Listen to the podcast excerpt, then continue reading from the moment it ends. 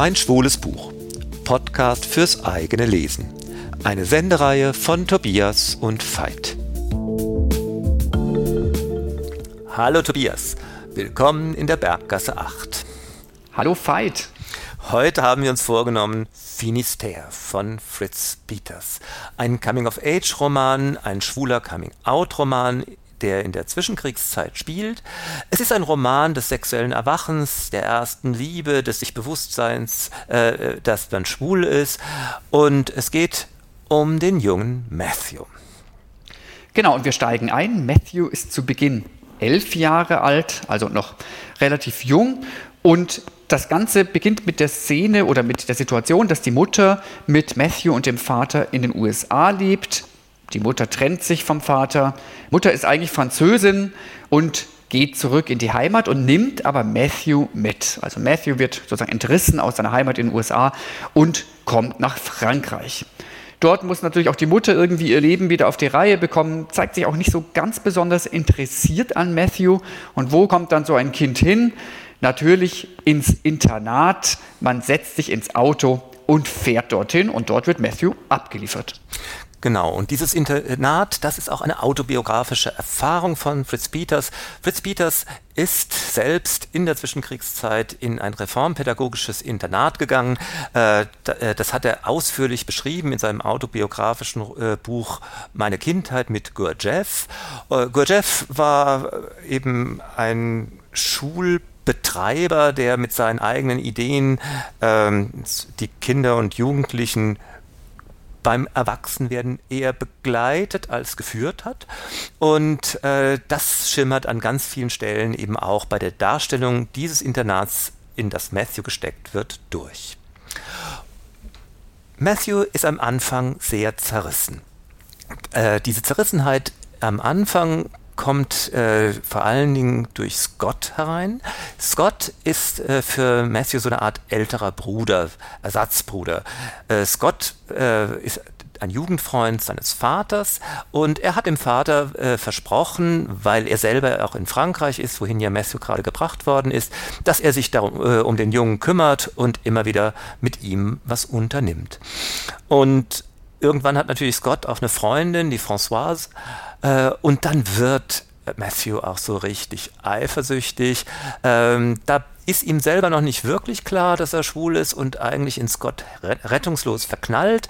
Aber es ist halt so typisch, das ist diese vorschwule Phase, in der man natürlich ganz viel auch schon beginnt aufzubauen, was explizit erst viel später deutlich werden wird.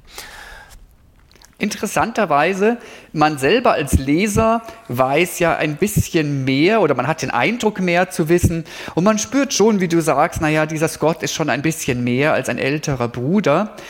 Aber deutlich wird es für Matthew dann einige Jahre später. Wir haben ihn ja begegnet, dass er elf war, jetzt vergehen ein paar Jahre, er wird so langsam 16 und er ist mit einem Zimmergenossen André zusammen im Internat auf einem Zimmer und der wird jetzt eine Rolle einnehmen, die Matthew ein, ja, ich sag mal, ein gewisses sexuelles Erwachen auch ermöglicht. Er findet ihn erotisch. Ähm, er wird auch beschrieben, es, er denkt auch an ihn in einer Weise, wo man vielleicht nicht an einen Zimmergenossen denken würde. Und es kommt auch zu ersten sexuellen Erfahrungen, die noch nicht besonders explizit sind, aber man lernt sich kennen und es ist schon auch sehr kribbelnd, was da passiert. Zu diesem, sag ich mal, vielleicht eher experimentellen, wo die Erotik so ein bisschen hineinstibitzt äh, in diesen Roman, kommt aber nun wirklich der Hammer. Es kommt ein junger Lehrer, 19 Jahre alt, Michel. Und Michel ist dann nicht jemand, mit dem experimentell irgendwas läuft, sondern er wird die erste große Liebe von Matthew.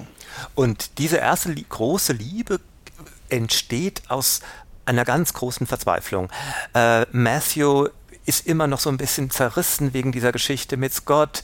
Äh, das mit André ist ja, wenn überhaupt, eher körperlich gewesen.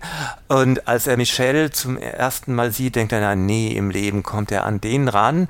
Und bei einem Schwimmen im Fluss lässt er sich treiben und das ist wirklich diese, diese pubertäre Todessehnsucht, die ihn ergreift. Er denkt an den äh, Untergang im Fluss. Das ist einerseits Verzweiflung, andererseits aber fast schon äh, wie ein sexueller Akt für ihn. aber er wird gerettet und fast schon äh, etwas zu viel, als er dann wieder zu sich kommt, ist Michelle an seinem Bett.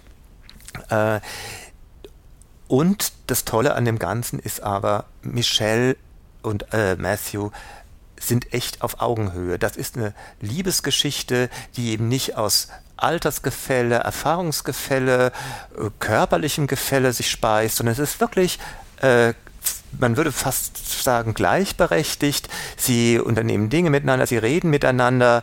Äh, der Sex ist äh, sehr ausgewogen äh, und äh, man ist eigentlich der, auf dem Trip, boah, das kann ja nur glücklich enden. Zumal sie es auch schaffen, das alles zwar im Verborgenen äh, durchzuziehen, aber irgendwie ist die Außenwelt mit auf einmal wirklich außen vor. Aber genau wie am Anfang die Zerrissenheit Scotts ist die, die Außenwelt bringt schon immer wieder Spannung hinein. Es kommt äh, für Matthew wieder ein neuer äh, Antagonismus ins Leben. Seine Mutter hat äh, sich einen neuen Lover angelacht. Man weiß zwar, das ist ein Hochstapler, die Mutter schnallt das aber nicht. Der amerikanische Vater, sein leiblicher Vater, äh, taucht auch wieder auf. Den findet Matthew dann aber auch eigentlich doch ganz okay mindestens, wenn nicht sogar ganz nett. Und jetzt weiß er wieder nicht, wie er sich äh, positionieren soll. Und das ist eigentlich das ganz große Spiel spannungsgeladene Ding dieses Buches. Matthew für sich, Matthew in seiner schwulen Liebe mit Michelle, das würde alles wunderbar funktionieren, aber die Außenwelt bringt in ganz vielen Dimensionen immer wieder Antagonismen und Spannungen rein und äh, setzen dann auch Matthew vor einige Probleme. Mai, und irgendwie gehört das ja auch zu einer gewissen Pubertätserfahrung dazu. Wir entdecken etwas, es wird erotisch, es kommt eine völlig neue Farbe in unser Leben, aber diese verdammte Außenwelt, die will nicht anders ticken, sondern die zerreißt uns und die stellt uns Herausforderungen und da sind die Eltern etc.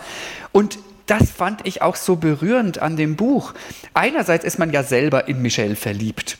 Äh, man kann sich so gut hineinfühlen, was es für Gefühle sind, die man gegenüber Michelle haben kann. Man fühlt sich also wirklich an seine eigene Pubertät sehr erinnert.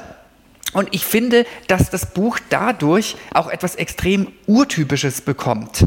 Es erzählt nicht nur die individuelle Geschichte von Matthew und Michelle, sondern es ist eine für mich urtypische Pubertätsgeschichte und ich würde sogar weitergehen, eine urtypische schwule Pubertätsgeschichte.